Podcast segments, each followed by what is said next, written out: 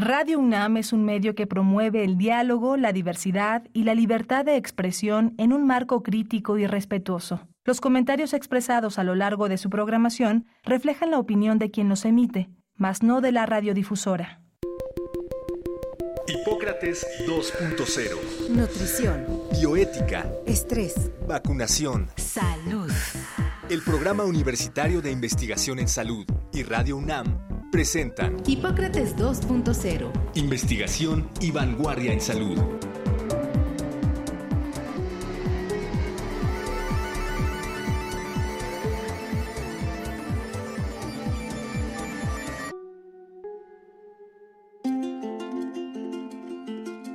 Hola, ¿qué tal?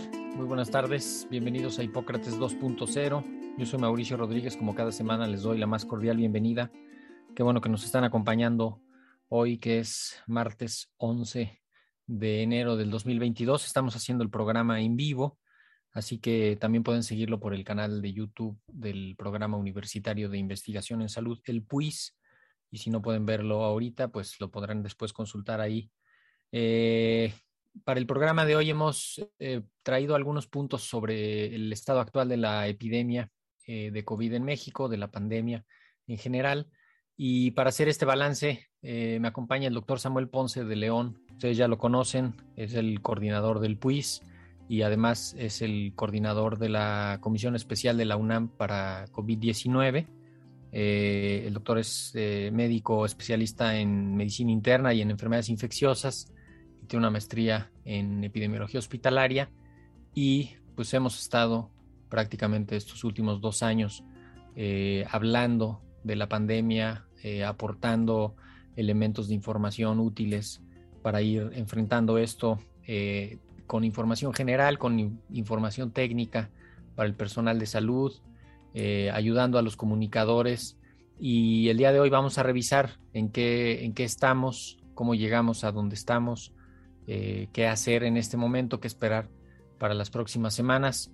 lo primero que nada, pues darle la bienvenida, doctor Muchísimas gracias por estar en esta transmisión de Hipócrates 2.0. Muchas gracias. Hola, ¿qué tal Mauricio? Mucho gusto en saludarte. Mucho gusto en saludar al equipo de producción de Radio UNAM y desde luego a todo el auditorio. Felicidades a todos. Sí, felicidades, que sea un buen año.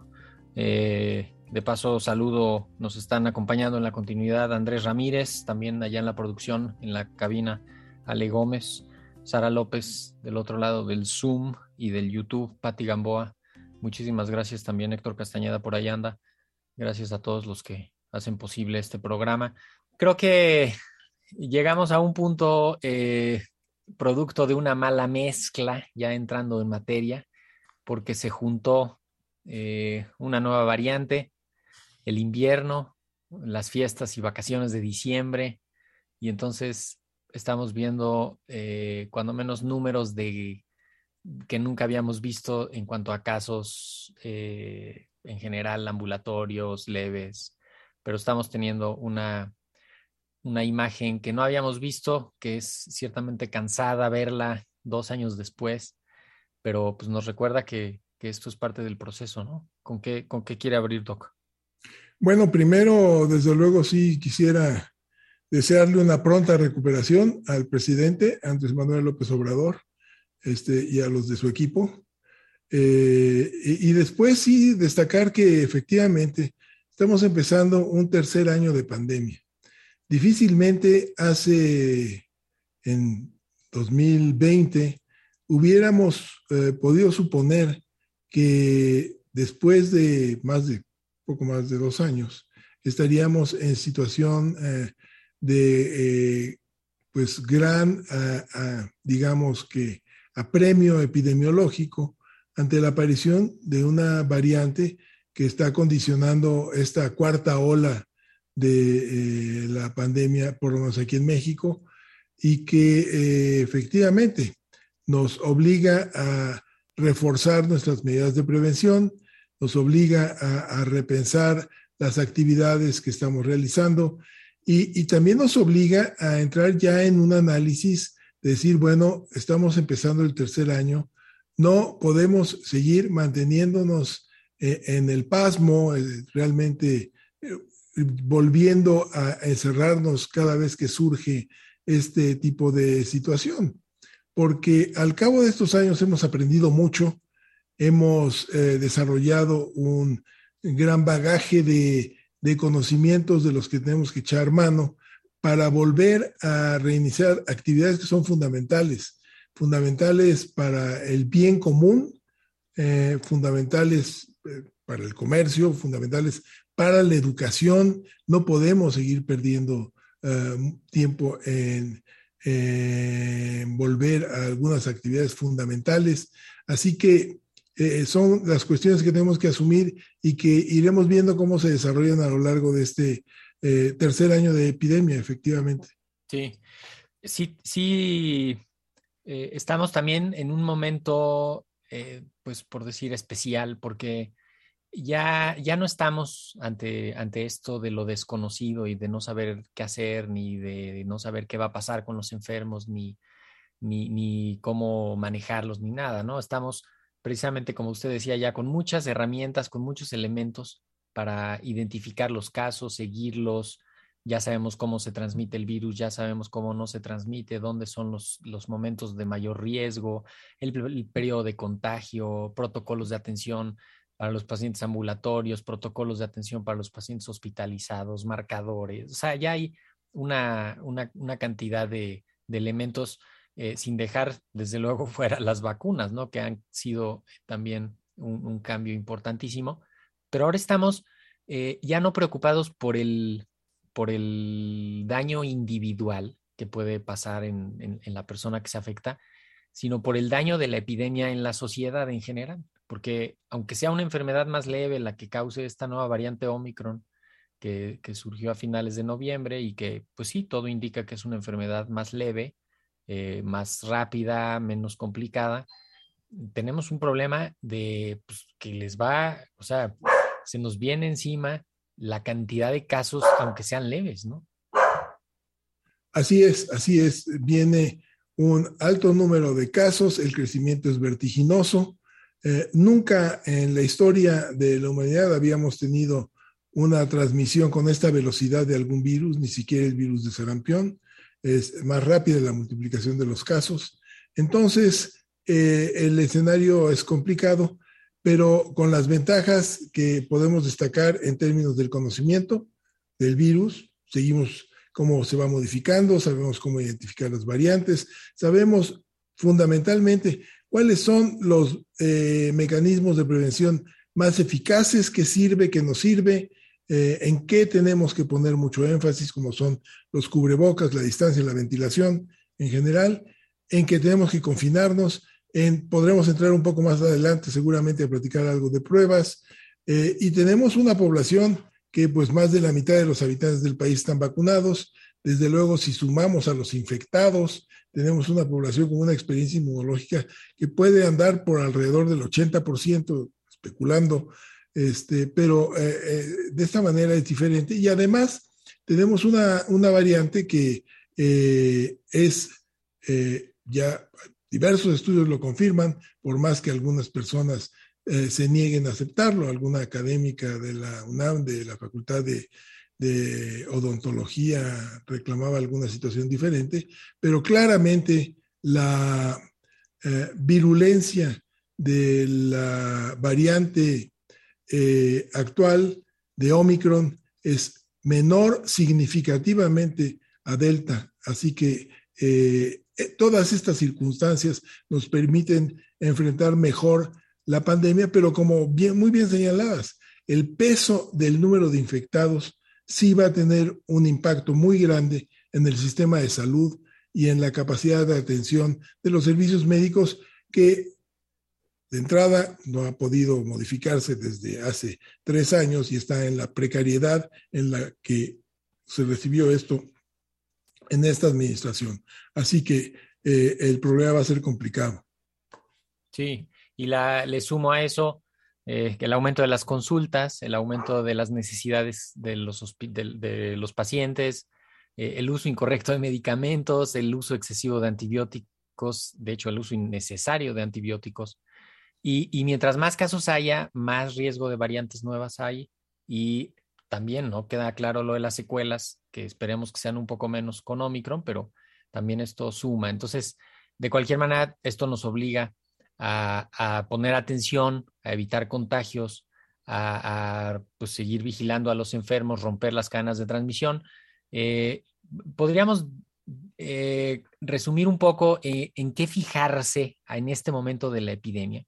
Porque si vemos los, los casos diarios que ocurren y los casos leves ambulatorios, ciertamente nos podemos asustar y podemos desconcertarnos un poco, pero cuando ya pensamos en el avance hacia hospitales, pues no es tan grave, a defunciones todavía tampoco es tan grave, los pacientes se recuperan rápido, ¿En qué, ¿En qué fijarnos? Bueno, desde luego vamos a tener que tener un seguimiento claro de la mortalidad, que yo creo que va a empezar a notarse un incremento posiblemente en una semana, quizás un poco más. Pero yo pondría una atención particular eh, en, términos de los mensajes, porque es la comunicación en donde tenemos uno de los problemas graves, eh, eh, de cómo atender a los enfermos en este momento a todos estos millones de enfermos que están desarrollando síntomas gripales que pueden ser leves, moderados, intensos, una mezcla de todo esto, y que buscan consulta y que desafortunadamente reciben prescripciones inadecuadas. La última prescripción que oía yo, me recetaron acitromicina combinada con ceftriaxona y además me dieron eh, un antiviral. Y, un anticoagulante.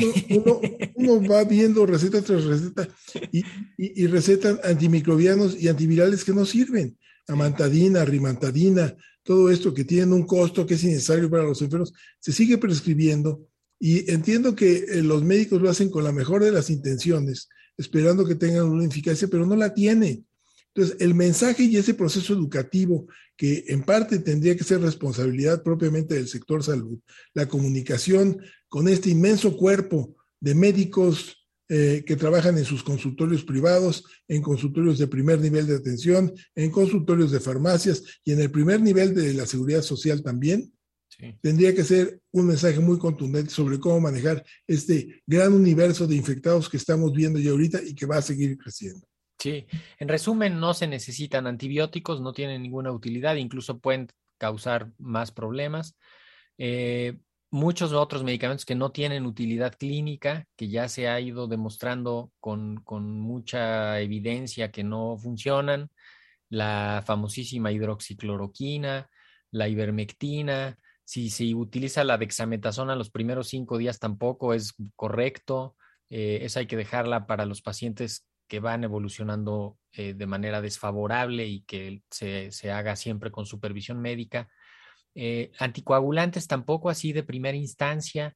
Eh, hay muchos que dan jarabes para la tos o medicamentos para sentirse bien, de estos antigripales que te hacen sentirte bien, que te quitan los síntomas, que, podrían esconder un poco el cuadro y, dificultar, el, dificultar el seguimiento del, del, paciente. Creo que esto, bueno, nos obliga a, revisar esta cultura de la automedicación, porque, pues así como, como los, como, como lo dice, ¿no? Que, que hay mucha prescripción inadecuada, luego la gente repite esas mismas recetas y se las pasa al que sigue en la casa o lo que sobró de los medicamentos y eso puede tener pues, problemas por toxicidad, por interacción con otros medicamentos eh, y ojalá como dice, hagamos, hagamos algo y, se, se intervenir a ese, a ese nivel. Lo que sí funciona, paracetamol para, controlar la fiebre,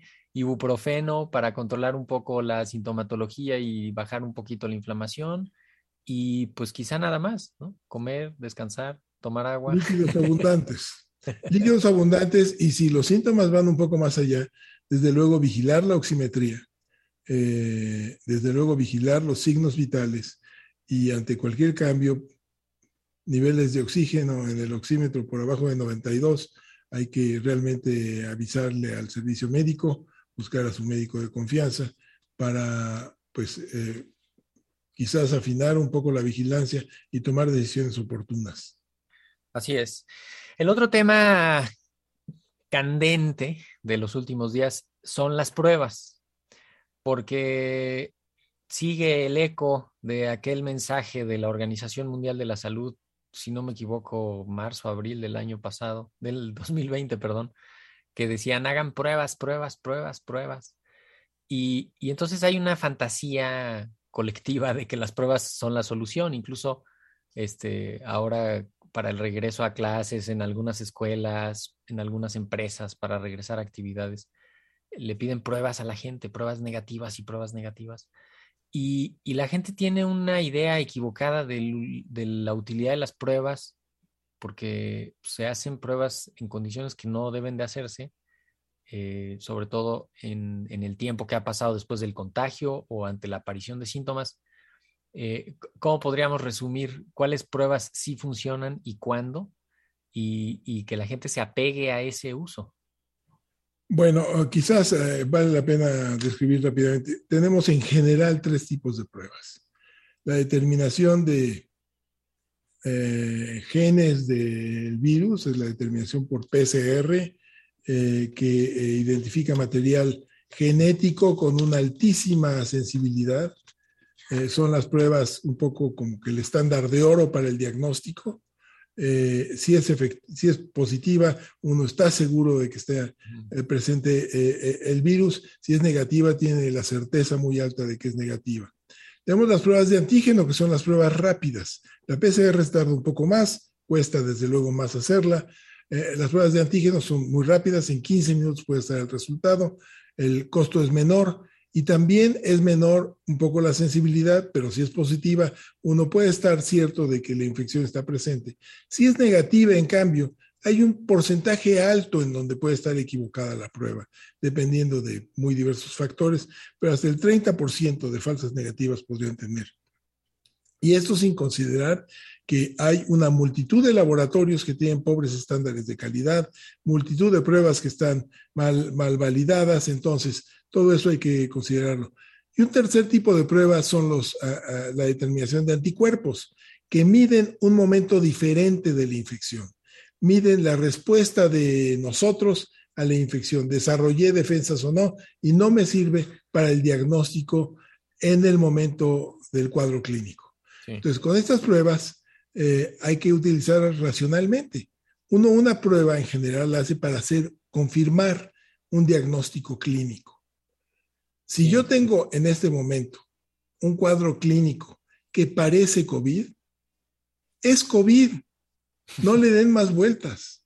No piensen que si amanecieron con un poco de tos y eh, dolor de cabeza y malestar general, tienen un catarro. No es un catarro, es COVID. Aunque las pruebas sean negativas, es COVID.